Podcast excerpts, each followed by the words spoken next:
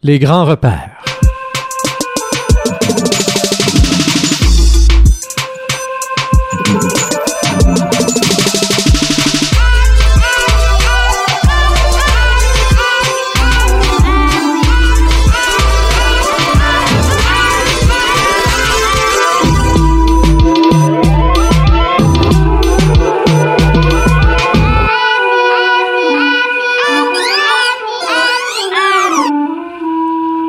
Bonsoir à vous, chers auditeurs. Rémi Perra, encore une fois avec vous cette semaine avec l'émission Les Grands Repères.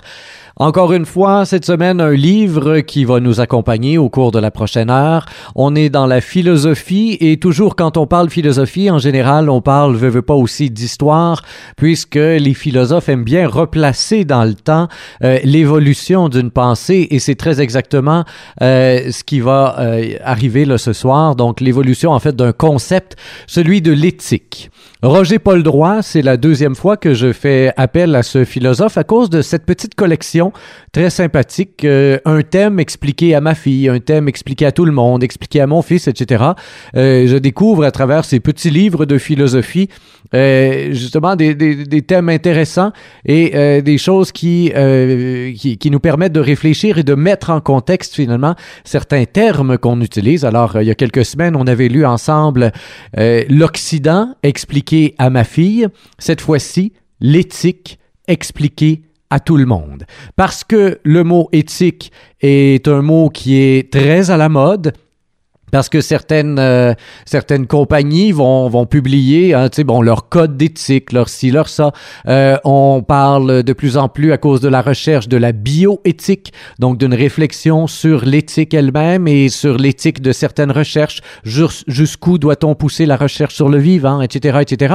Et euh, l'important dans tout ça, c'est de voir que ce ne sont pas que les chercheurs qui se penchent sur la chose, parce qu'évidemment, euh, il y a ici un conflit d'intérêts assez important. L'éthique, c'est quelque chose qui se construit en société, hein, et c'est ce que Roger Paul Droit euh, remet en contexte finalement à travers ce petit livre, L'éthique expliqué à tout le monde. C'est aux éditions du Seuil que ça a été publié euh, et ça a été publié en 2009.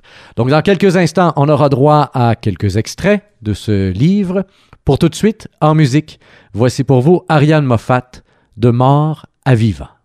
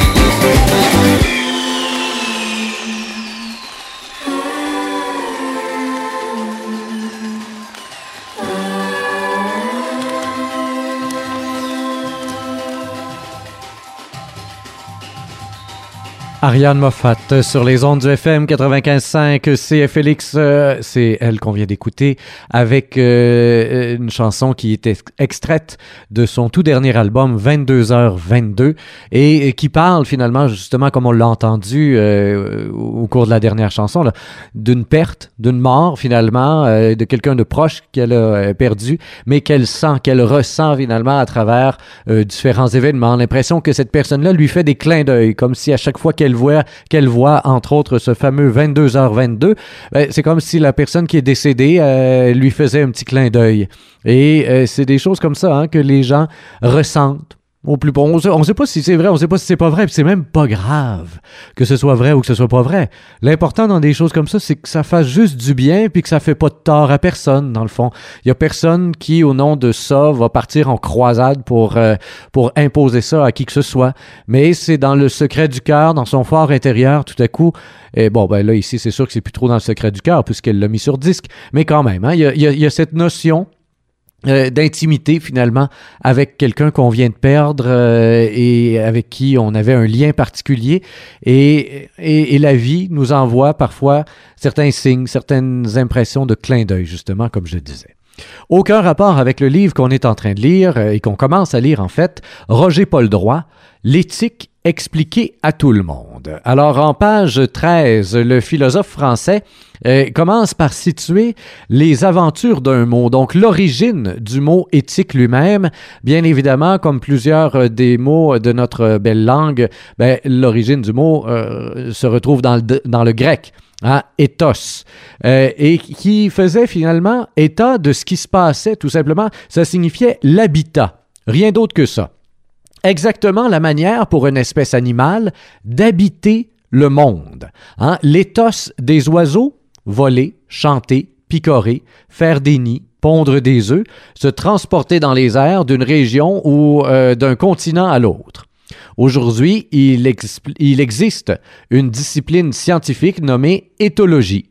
Elle étudie les comportements des animaux dans leur milieu naturel. Cette discipline est très différente de l'éthique, mais son nom est formé sur le même mot, donc ethos.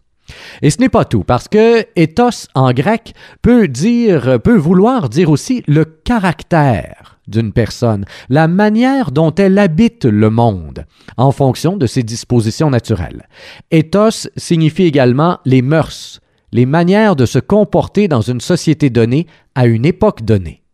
Dans ce cas-là, c'est donc la façon dont vivent les hommes, les coutumes qu'ils observent, les types de règles qu'ils suivent, les lois sous lesquelles ils vivent. Comme tu le vois, c'est toujours le sens général de comportement qui se trouve derrière ces différents usages du terme ethos, et tu peux constater que la répartition des significations n'est pas la même que pour nous. En effet, nous ne faisons pas de lien entre les lois d'une société, le caractère des individus et les manières d'être d'un animal. Le terme en grec ancien recouvre un domaine différent de ce qu'il est devenu aujourd'hui, plus vaste et plus divers. Et pourtant, nous, avons encore à voyager pour suivre les aventures de ce mot jusqu'à nous. Car nous avons parlé de ethos, mais pas encore de éthique, qui a donné directement éthique. Éthique est l'adjectif forgé par ethos. Mot à mot, on pourrait le traduire par comportemental. Le terme apparaît chez le philosophe Aristote, qui fut le premier à forger l'expression éthique théoria, littéralement contemplation comportementale.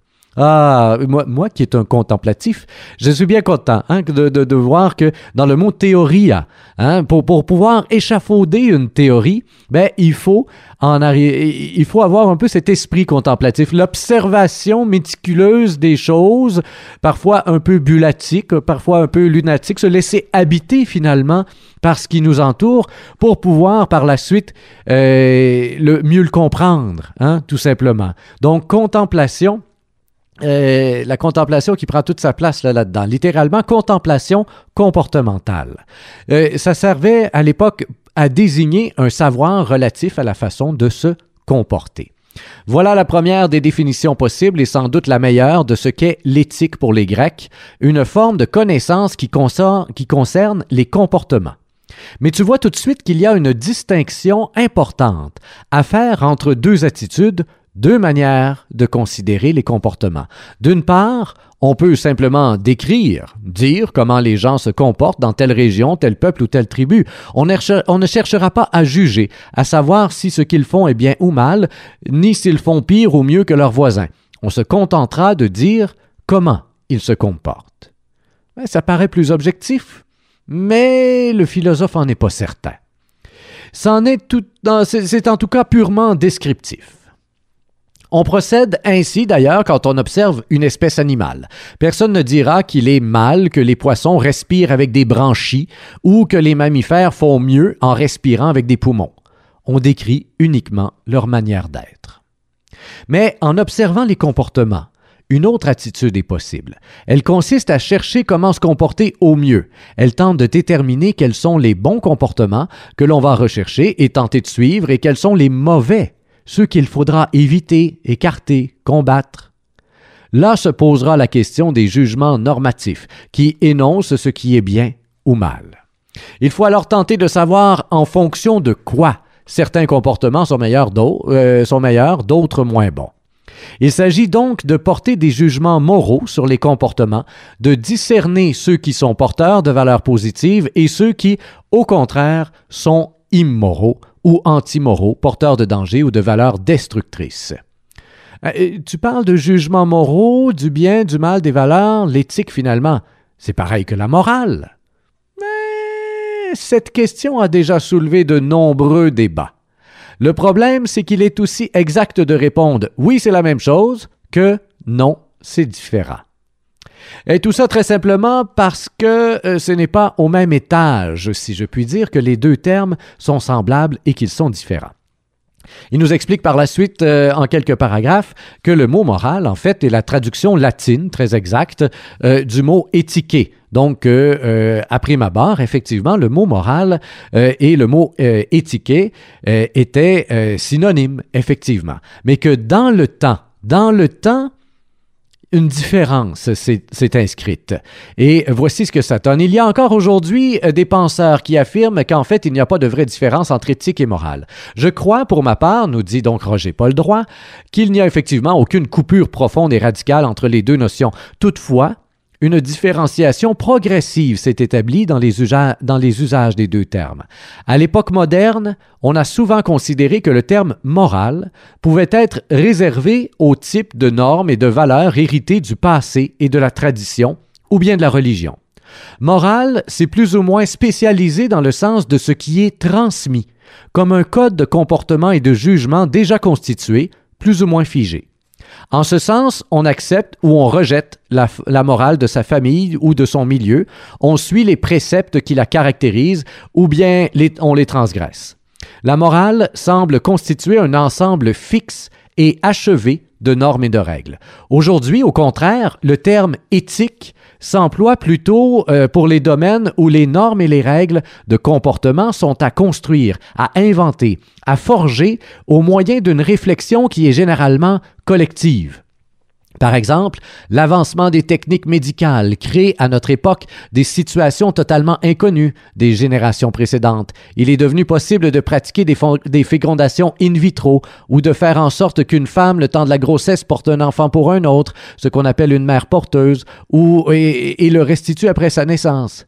Donc, face à ces situations inédites, on se demande s'il faut autoriser ou interdire ces pratiques, si elles sont bonnes ou mauvaises et dans quel cas, pour quelle personne, à quelles conditions? Et là, bien, il faut élaborer des règles, les façonner, tenir compte de plusieurs points de vue, trouver éventuellement des compromis. Ce travail est celui de l'éthique dans le vocabulaire contemporain. Et même que, comme il dit un peu plus loin, finalement, le mot moral en est venu qu'à avoir quelque chose de péjoratif un peu, hein, et que dans la nouvelle vague, souvent, on va remplacer le mot moral, euh, code de morale, par un code d'éthique. Ça semble plus beau, ça semble plus pur, ça semble euh, judicieux et on a remplacé par exemple à l'école les cours de morale, d'enseignement moral et religieux par un cours d'éthique et de culture religieuse. On a l'impression que c'est plus actuel, qu'on est en train de construire quelque chose plutôt que de simplement restituer le passé euh, comme étant finalement une morale fixe et désuète. Hein? C'est souvent ça le message qu'il y a en arrière.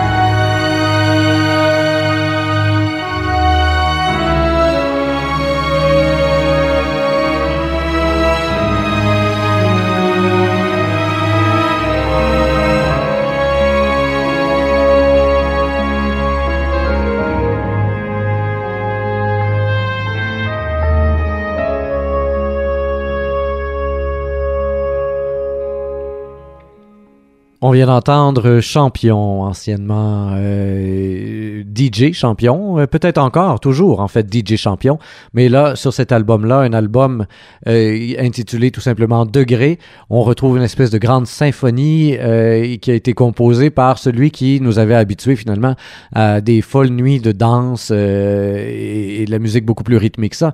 Mais on a un album là d'une grande douceur, d'une grande profondeur, on pourrait dire, et c'est la première pièce euh, de cet album qu'on vient d'entendre.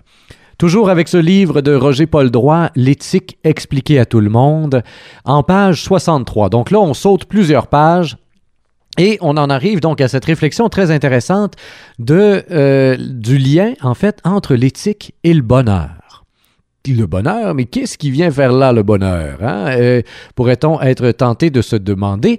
Eh bien, selon lui, il est parfaitement à sa place. Hein? Il y a bien un lien direct et fondateur entre éthique et bonheur. Quand on se demande comment se comporter dans sa vie personnelle, dans la vie de la cité, hein, donc du groupe, de la communauté, ce n'est pas pour augmenter les bonheurs du monde. Quand les écoles philosophiques de l'Antiquité se demandent comment vivre, elles pensent évidemment comment vivre heureux. Hein? Dans toutes les questions formulées au sujet de l'éthique par les philosophes de l'Antiquité, le bonheur est constamment à l'horizon. Quel style de vie adopter? Comment transformer son existence pour y parvenir? Comment se gouverner soi-même? Comment juguler ses passions? Comment atteindre la sérénité des sages? Comment guérir des troubles du désir? Comment apaiser la tempête de l'âme? Ces interrogations qui traversent la philosophie euh, antique et lui donnent en grande partie son armature, portent aussi sur la vie heureuse. Le thème principal, c'est que la vertu rend heureux. Socrate ne cesse de le répéter. Platon explique que le propre de l'homme vertueux est de vivre en harmonie avec l'univers. Aristote, dans l'éthique à cherche à comprendre sur quoi se fonde le bonheur humain et quelle vertu y contribue le mieux. Les stoïciens font de la vie selon la nature et du contrôle de soi les formes suprêmes de la vertu et de la sérénité du sage, qui échappent définitivement au malheur. Au contraire, Épicure et ses disciples trouvent dans le plaisir du corps, limité par une vie austère, le signe même de la vertu et de la sagesse qui assurent le bonheur et permettent de vivre comme un Dieu parmi les hommes.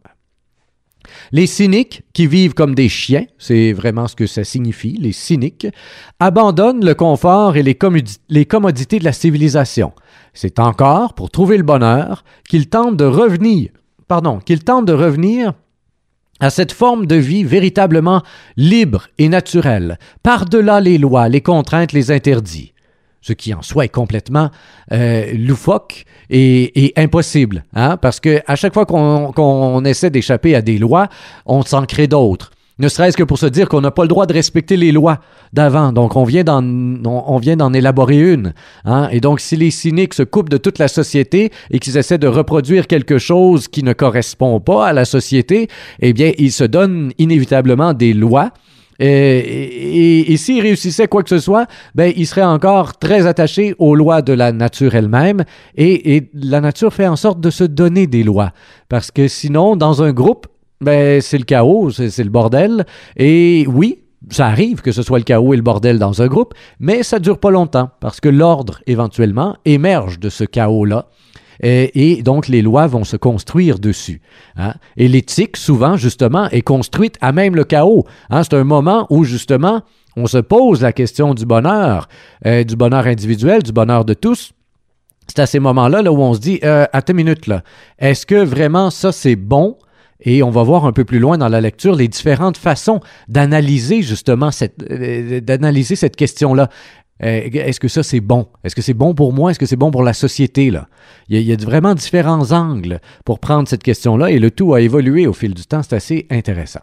Donc je reviens ici donc à ces fameux sceptiques. Les sceptiques, eux, euh, non, euh, aux cyniques et après les cyniques, donc oui, il y a maintenant les sceptiques. Les sceptiques, eux, pensent que nous ne sommes pas capables d'atteindre la vérité et ils suspendent leur jugement.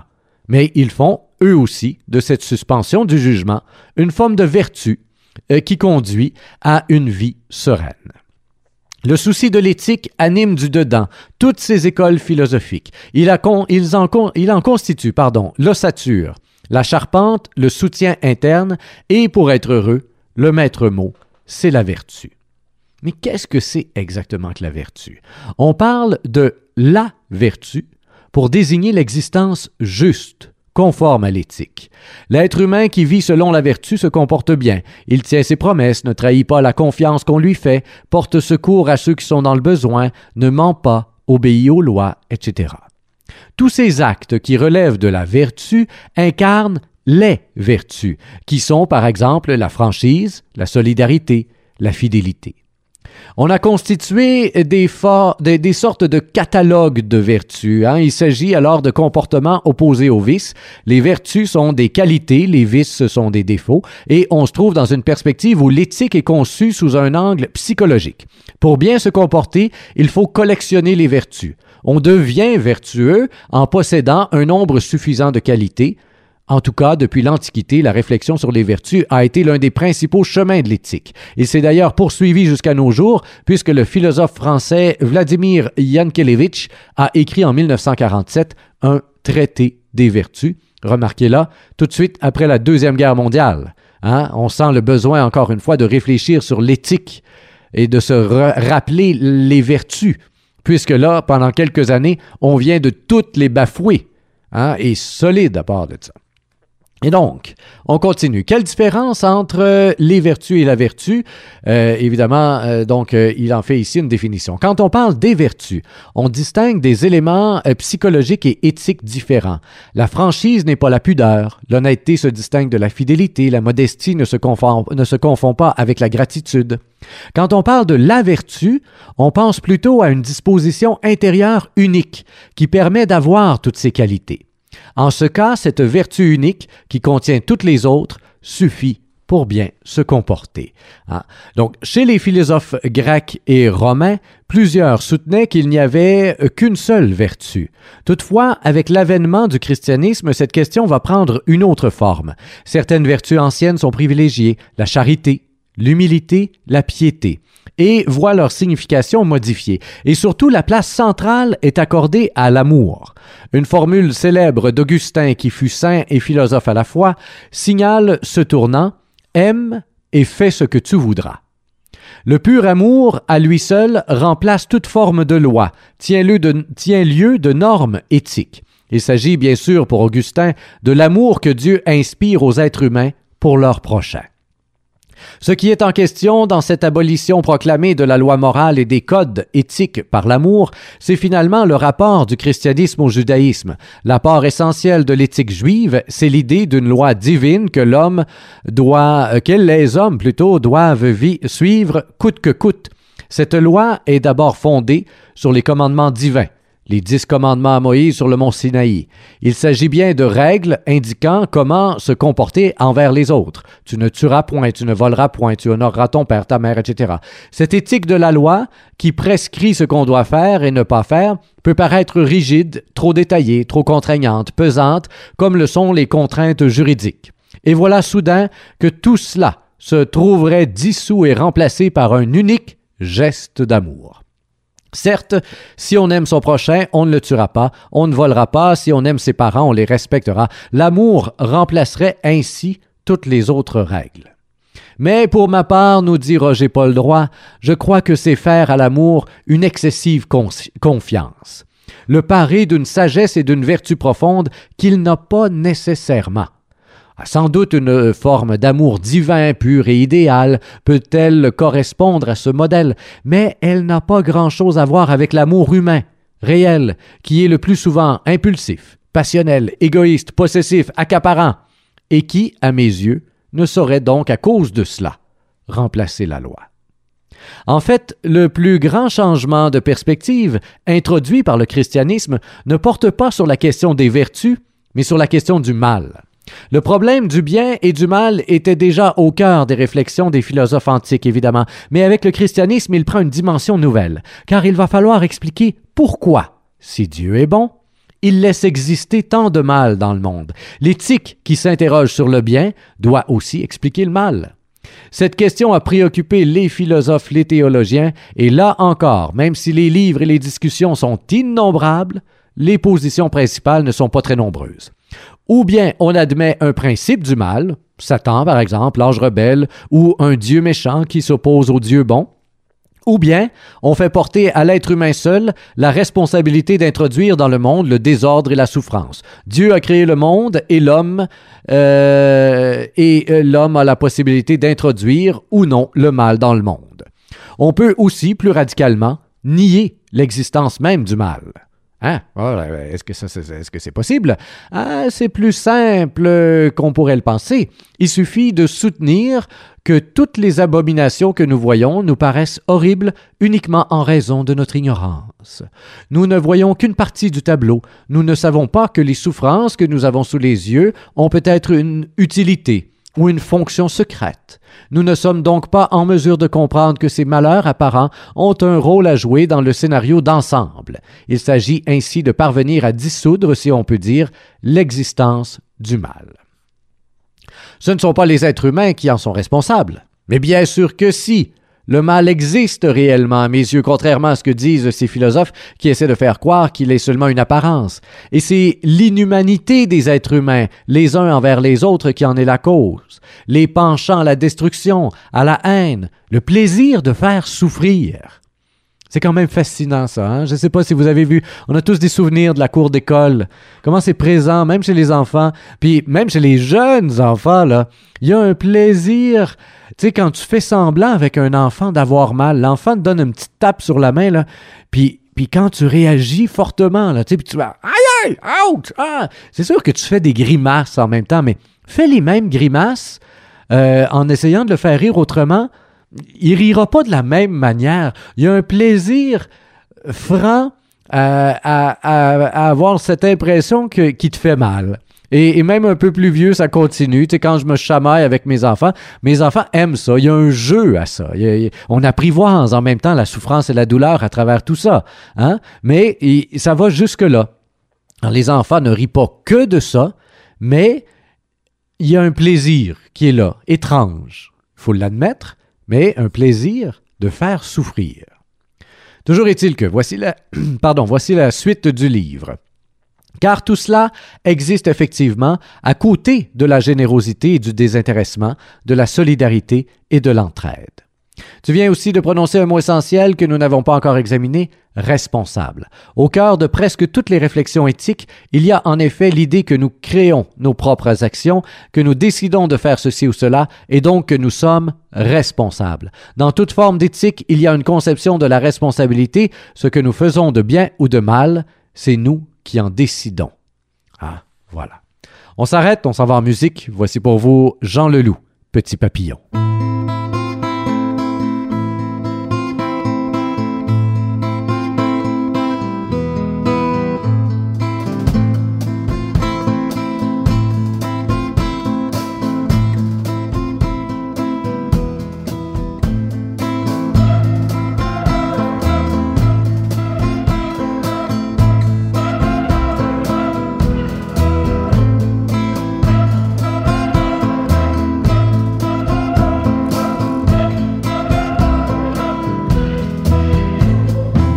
Dans un petit village que grandit la belle fille sage, plus connue sous le nom de Petit Papillon. Petit, petit papillon, petit, petit papillon, petit, petit papillon, comme le temps est long. Petit papillon prit le train un jour, un aller sans retour pour suivre son grand amour. C'était un joli blond pas si mauvais garçon, mais pour le reste plutôt con comme le temps fut long.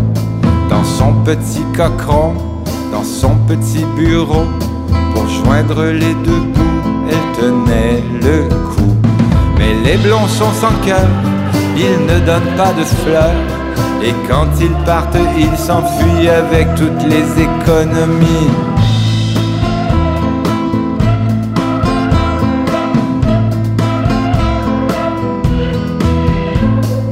Petit papillon avait le cœur trop tendre, décide de se pendre, mais la corde de se fendre.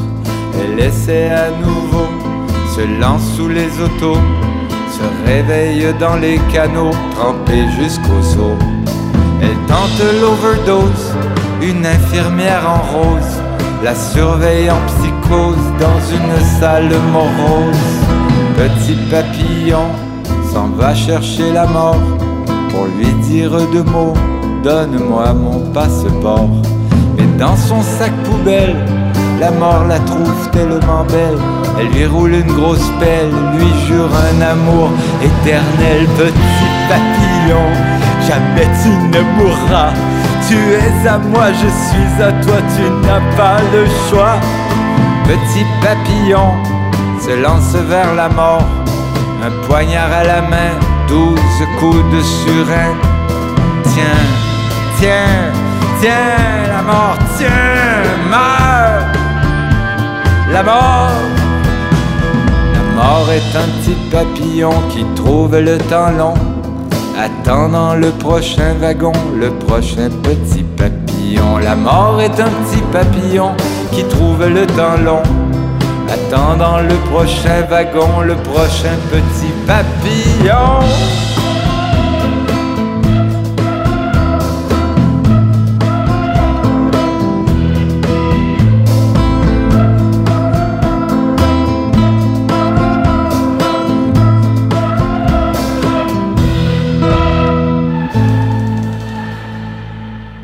Petit papillon sur les ondes du FM 95.5, c'est Félix, on vient d'entendre Jean Leloup. Rémi Perra toujours avec vous, lecture du livre L'éthique expliquée à tout le monde. Donc on a vu qu'il y a un lien très particulier entre le bonheur, la recherche du bonheur et euh, l'éthique. Euh, et euh, petit à petit, le bonheur ne suffit plus, ce n'est plus mon bonheur, mais la pensée, la réflexion sur l'éthique va évoluer, entre autres grâce au philosophe Kant. Alors, il nous situe le philosophe euh, tout d'abord. Euh, ça a été un des grands euh, de l'histoire de la philosophie morale, nous dit-il. Il a profondément renouvelé la pensée dans le domaine. Il a vécu en Allemagne au 18e siècle, au temps de la Révolution française. Et selon lui, La loi morale est en chacun de nous. Elle se comprend de manière immédiate, quel que soit l'âge, le degré d'instruction ou le pays où l'on vit. La loi morale pour tout être humain est toujours ce qu'il y a de plus clair et de plus net Rien n'est plus facile que de savoir quel est mon devoir. Il suffit que je réfléchisse quelques secondes seulement. Parce que le devoir ne repose que sur une chose, l'universalité de la règle qui guide mes actes. Imagine par exemple que je me demande si je dois ou non rendre une somme d'argent qu'on m'a prêtée. La réponse ne dépend pas des circonstances. La seule réponse est je dois rendre cet argent. Si je pensais que je ne dois pas la rendre, cela voudrait dire que ce qui est prêté tantôt doit être rendu et tantôt ne doit pas l'être. Plus aucun prêt n'existerait. Pour que mon acte soit moral, il faut que la règle selon laquelle j'agis puisse être transformée en règle universelle. Si je ne rends pas l'argent, je ne peux pas faire de la règle, il ne faut pas rendre euh, ce qu'on vous prête, une règle valable toujours et partout. Hein? Voilà. Donc connaître ce qu'on doit faire est donc fort simple dans l'optique de Kant. C'est une affaire de logique élémentaire que n'importe qui comprend immédiatement. Toutefois, il faut clairement distinguer entre connaître son devoir et accomplir son devoir.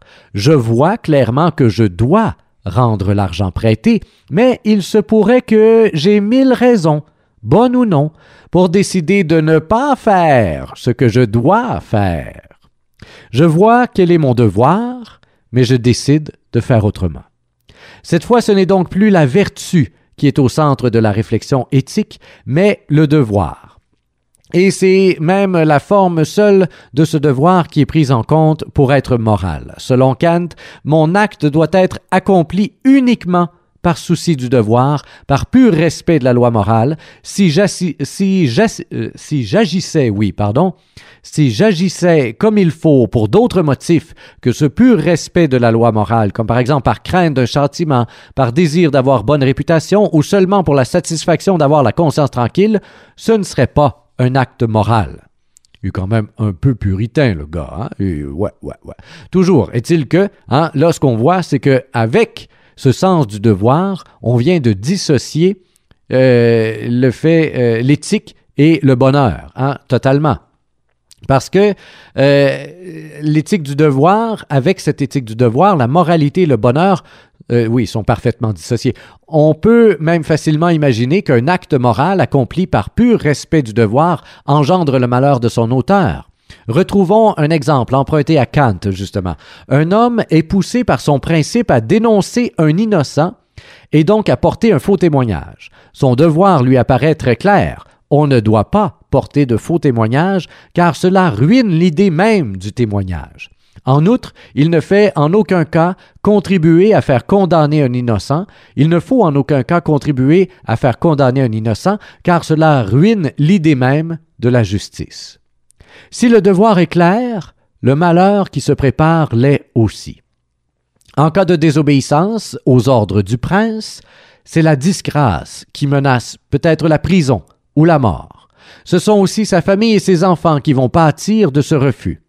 Au contraire, si, notre homme porte ce faux témoignage, une fortune lui est promise, dont les siens profiteront toute leur vie. Le secret est assuré, personne n'en saura rien. Cet homme aura donc toutes les raisons possibles de renoncer à faire son devoir. S'il agit moralement, il fera son malheur et celui des siens, et pour assurer sa survie ou son confort, il devra renoncer à son devoir. Cet exemple est évidemment un cas limite, n'en conclut pas que l'éthique pour Kant engendre nécessairement le malheur. Ce serait faux. La bonne conclusion est que l'acte moral et le bonheur ne sont plus liés dans sa pensée. Accomplir son devoir est indépendant du fait d'être heureux ou non. Les conséquences ne sont pas à prendre en compte pour juger de ce qui est moral. Cela dit, personnellement, Rémi Perra ici qui parle, on peut ajouter un gros bémol à cet exemple qui est avancé par Kant, parce que l'homme qui décide de faire une petite entorse à sa conscience va vivre avec cette entorse-là toute sa vie.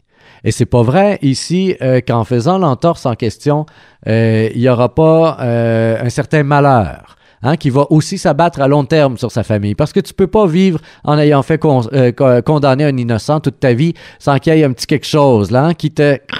l'impression que tu n'es pas à ta place, l'impression que tu mérites pas ce que tu as, l'impression que si, l'impression que ça.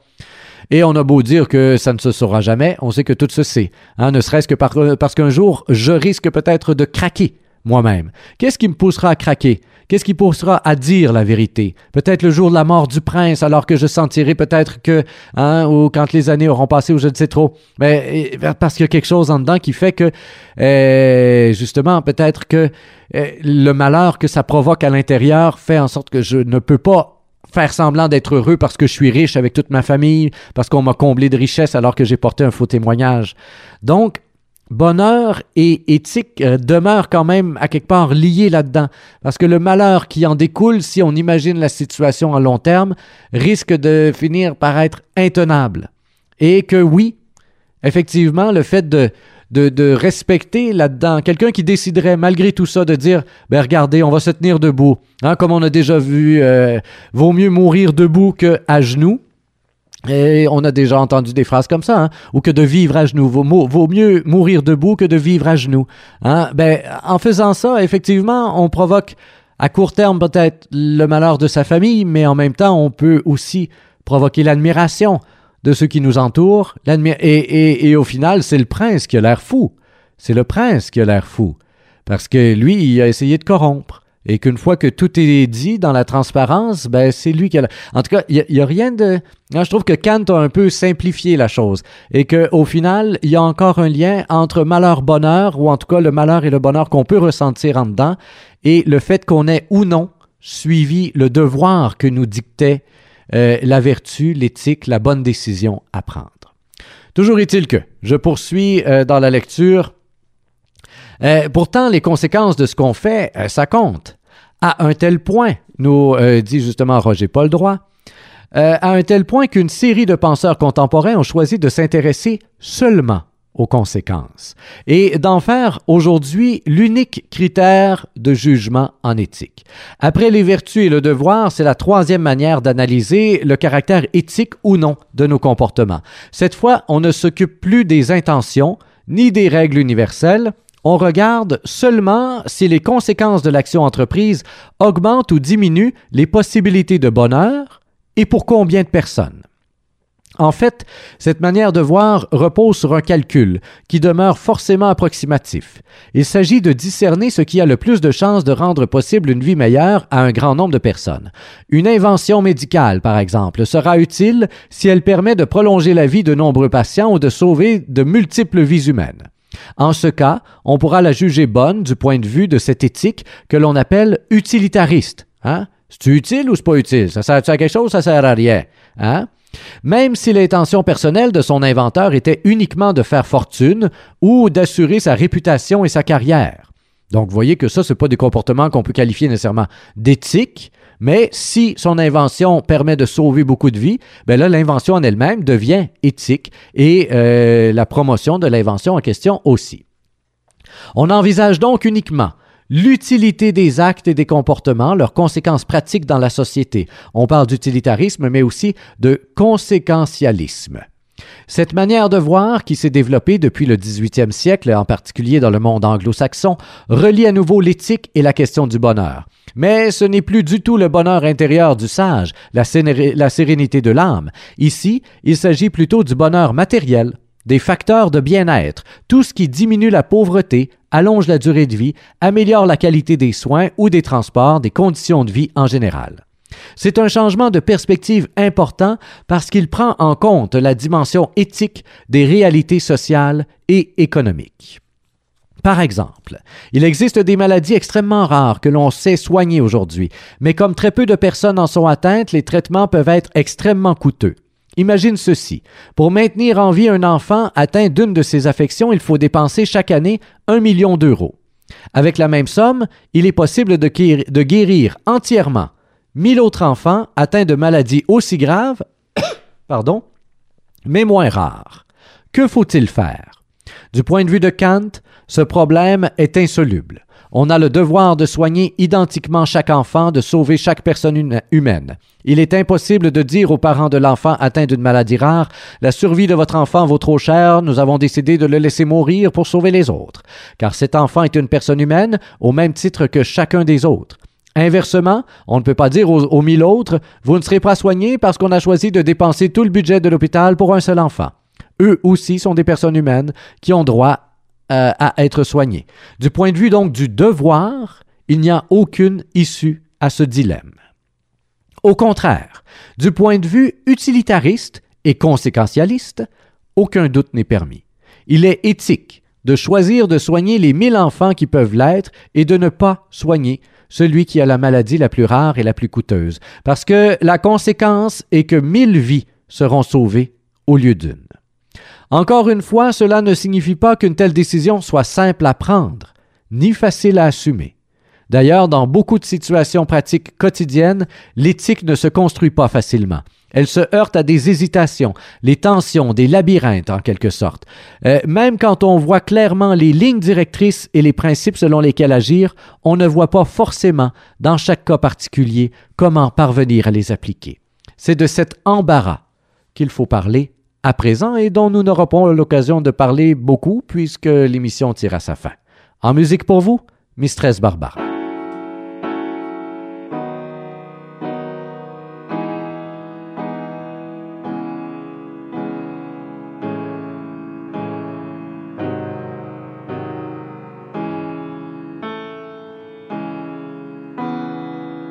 Words flow infinitely like air in the sky.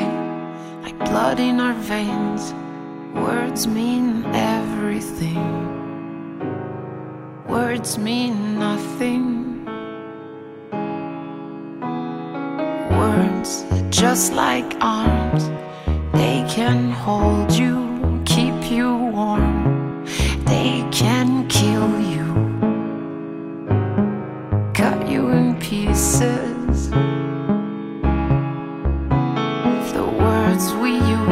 make us who we are, the words we choose as alibi for our lives. They shape our lives.